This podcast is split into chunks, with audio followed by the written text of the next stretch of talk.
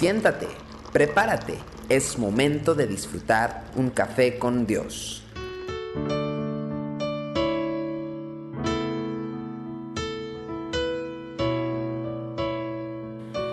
Bienvenidos a Café con Dios. Hoy quiero hablar un poquito acerca de la manera en que el apóstol Pablo oraba.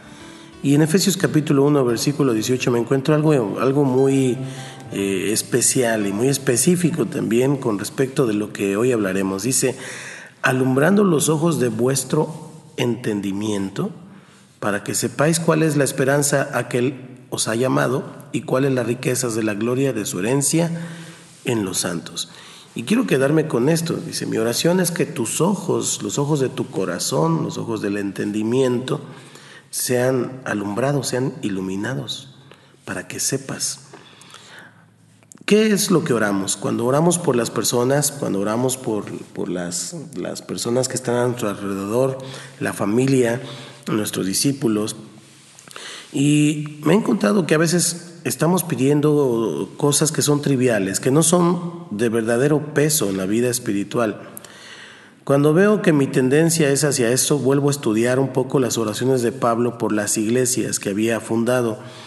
Eh, se encuentra una en Efesios 1 del 15 al 23, otra en Efesios mismo del, del, capítulo 3 del 14 al 19, pero también en Filipenses capítulo 1, en Colosenses capítulo 1, y encontramos ahí una profundidad en estas oraciones, porque el apóstol Pablo pedía cosas como eh, eh, rogando con gozo por todos vosotros, por la comunión en el Evangelio, eh, para que seas perfeccionado hasta el día de Jesucristo.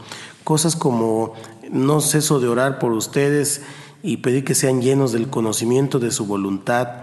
O sea, situaciones que van más allá de algo como dale una casa o, o sánalo, en fin, que son importantes pero que no son profundas. O Pablo decía, fortalecidos con todo poder conforme a la potencia de su gloria para toda paciencia y longanimidad. O sea, son cosas muy profundas y queda muy claro el entendimiento que el apóstol tenía acerca de las cosas que verdaderamente son una parte necesaria en la vida espiritual. La frase que hoy estamos leyendo en este pasaje es parte de un pedido más extenso.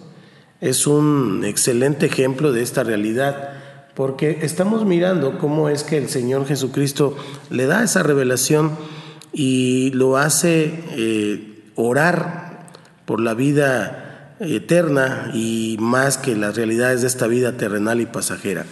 Porque él ve las circunstancias con los ojos físicos que el Señor le ha dado, sin embargo, eh, contempla sus relaciones a través de una perspectiva más espiritual. Lo humano es importante, pero no es lo más importante.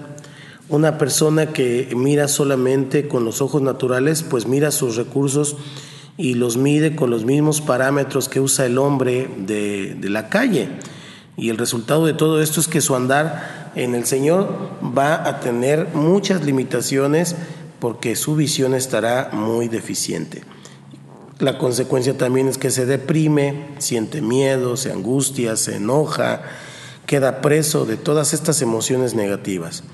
Pablo comienza su oración pidiéndole a Dios que active los ojos del corazón de cada uno de los miembros de la iglesia de Éfeso.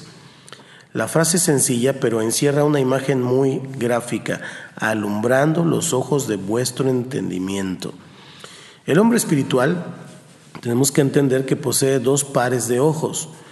Con los ojos físicos ve la realidad del mundo natural en el que se mueve todos los días, pero con los ojos del corazón que solamente pueden ser abiertos por el accionar del Espíritu, ve las cosas que pertenecen exclusivamente al mundo espiritual. Como las cosas del mundo espiritual son las que verdaderamente tienen peso eterno, esta segunda visión es mucho más importante que la primera. Meditemos un momento en la persona de Jesús y piense conmigo en todas las veces que él vio cosas que otros no veían. Por ejemplo, su lamento por Jerusalén en Lucas 19, 41 al 44, en donde dice, oh, si también tú conocieses a lo menos en este tu día lo que es para tu paz, mas ahora está encubierto de tus ojos. Dice la palabra que cuando lo vio, cuando vio a Jerusalén lloró. Donde otros veían edificios, calles y multitudes, Cristo veía una ciudad que no reconocía el tiempo de su visitación. Piense en el regreso de los 70. Ellos estaban entusiasmados por la obra que habían eh, ido a hacer. Cristo, en realidad, cuando los ve, dice, yo vi a Satanás caer eh, del cielo como un rayo. O sea, él estaba viendo otra cosa. Y por ejemplo, la mujer samaritana, los discípulos veían a una mujer con la cual no se podía hablar por cuestiones culturales y hasta morales, pero eh, el Señor Jesucristo veía una oportunidad en su ministerio producida por el Espíritu. Lo mismo se puede decir del joven rico, eh, lo rodeaban eh, personas que estaban con él, pero él tenía muchas bendiciones en el sentido de, de propiedades. El Señor veía un hombre cuyo Dios era el dinero.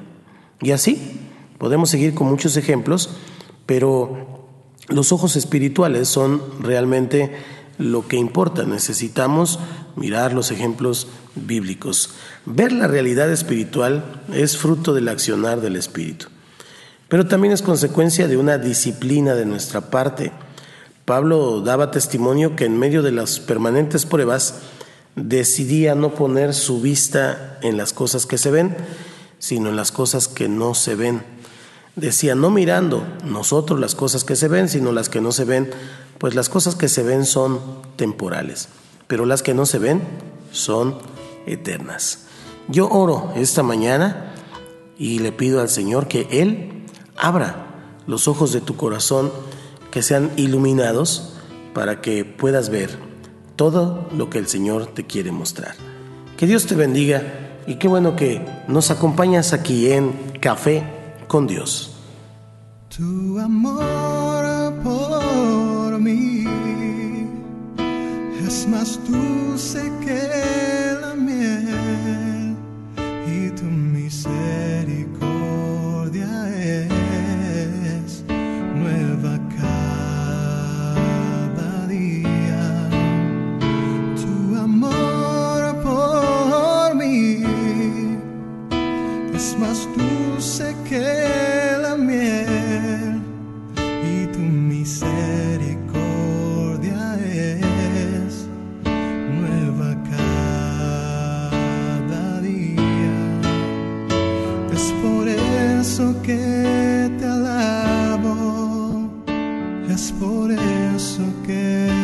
sirvo, es por eso que te doy todo mi amor.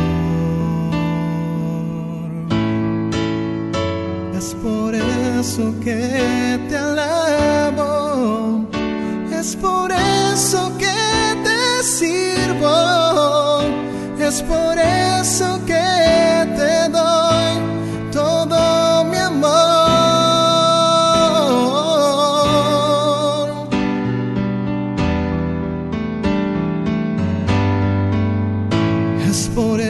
eso que te alabo, es por eso que te sirvo,